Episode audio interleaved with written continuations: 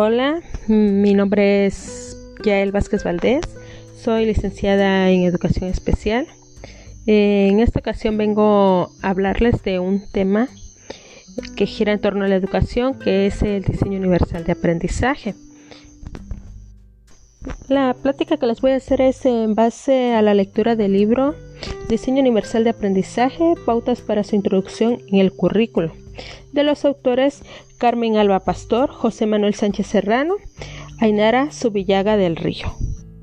Bien, para empezar a hablarles del diseño universal de aprendizaje, es importante decirles que su sigla es DUA, DUA, y este diseño es un modelo relativamente nuevo, dirigido al desarrollo de productos y entornos de fácil acceso para mayor número de personas sin necesidad de adaptarlos o rediseñarlos de una forma específica. Bueno, la breve historia del DUA es importante mencionarles que no es un concepto original del ámbito educativo, a pesar de que yo les estoy hablando del ámbito educativo, surgió en el campo de la arquitectura en la década de 1970 allá en Estados Unidos y fue Ronald Mace quien lo usó por primera vez. La iniciativa de Ronald Mace era crear espacios más inclusivos bajo la consigna de no hay discapacidad sino espacios discapacitantes. Posteriormente David Rose y Hanny Meyer del Centro de Tecnología Especial Aplicada se inspiraron en la visión de Ron Mace para crear un modelo educativo inclusivo. Este modelo inclusivo lo crearon con el siguiente fundamento neurocientífico.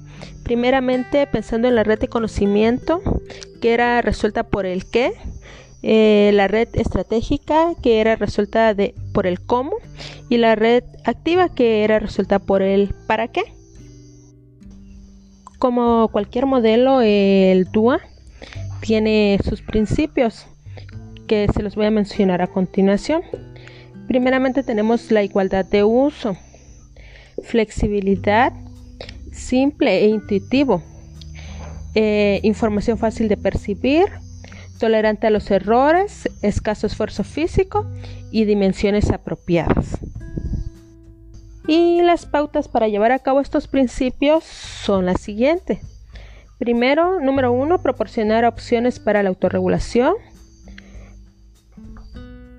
Número 2. Proporcionar opciones para mantener el esfuerzo y la persistencia. Número 3. Proporcionar opciones para captar el interés. Número 4. Proporcionar opciones para la comprensión. Número 5. Proporcionar opciones para el lenguaje, las expresiones matemáticas y los símbolos.